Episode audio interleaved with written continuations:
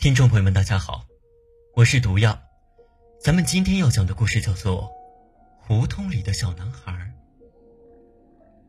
这是在我上小学的时候发生的事，具体是几年级已经记不清了。我从小就摒气长，这是老家话，意思是阳气弱的意思。我还记得，那是一个夏末，马上就要立秋了。我们小学是有留堂这一说的，做不完作业的就要留堂，而我呢，就是属于那种天天留堂的。四点四十放学，等我做完作业，出校门的时候，已经差不多五六点钟了。那个时候，农村的太阳已经下山了，马上到傍晚，入秋的下午很是凉爽。我还有一个好朋友陪着我，然后我们看天色太晚了。就准备走一条近路，我们那个时候都是自己走着上小学的，小学离家不远不近。如果走近路的话，我们要经过一个荒废的村子，那里的人家都搬到城里去了，只有几户老人守着老房子。回家的路上要经过一条小胡同，那条胡同多半都是废弃的老房子，要么是只有老人住，要么。根本就是一个空房。我俩说着话，嬉戏打闹着，走到了那个胡同口。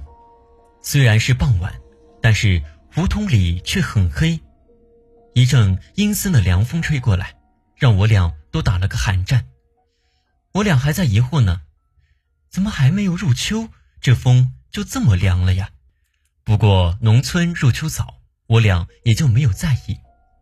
我们走进了那个胡同。胡同里面稀稀拉拉的住了一两户人家，胡同不长也不短。我跟朋友嬉笑着说着话走着，只觉得这胡同里冷的有些让人发抖，都是凉风。因为有和朋友说话，当时也没有在意。在走过一户人家的时候，我们北方农村的房子都是门口左右是两堵墙，墙中间呢就是正门。们走过那个门口，走了不到十米，我转身倒着走，正对着我的朋友跟他玩闹。可是打闹打闹着，我猛地看见我朋友身后那户人家的门口，有个小男孩从墙上探出个头。那个小男孩苍白的脸在太阳的余晖下显得毫无血色，鲜红的嘴唇正对着我咯咯的笑着。只露出了一个头，身体被墙给挡住了。我当时也没有多想，以为是那户人家的小孩跑出来跟我们闹着玩。我一收回视线，就对朋友说：“哎，你背后有个小男孩呢。”我朋友猛地转过身去说：“你可别吓我，那户人家怎么可能会有小孩呢？”我这个人胆子很大，就拉着他朝那户人家走过去，准备看看是谁家的小孩这么调皮。我们走到那个门口的时候，却愣住了。那户人家家门紧锁，而锁都已经生锈了，绿色的铁门也是锈迹斑斑。这时，胡同里又吹来了一阵冷风。我心想，那个小男孩就算是跑得再快，我总不能看不见啊，而且也不可能一瞬间就不见了。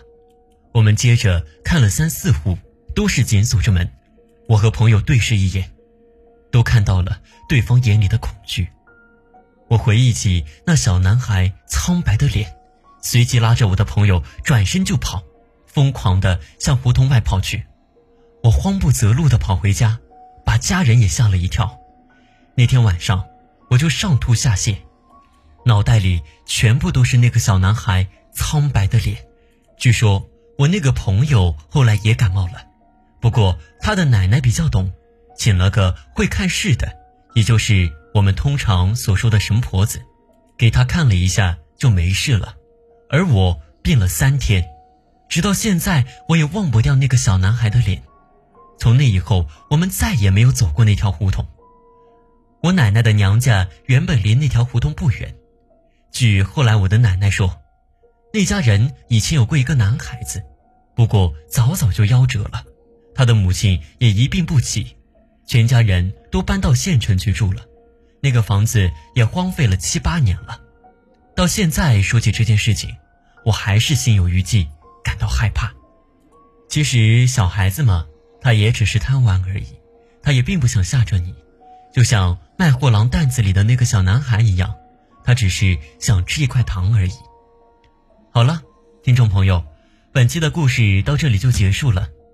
如果你喜欢本故事，请不要忘了打赏、订阅一下。如果想收听到更多故事，请关注微信公众号“喜马拉雅”账号“有声的毒药”。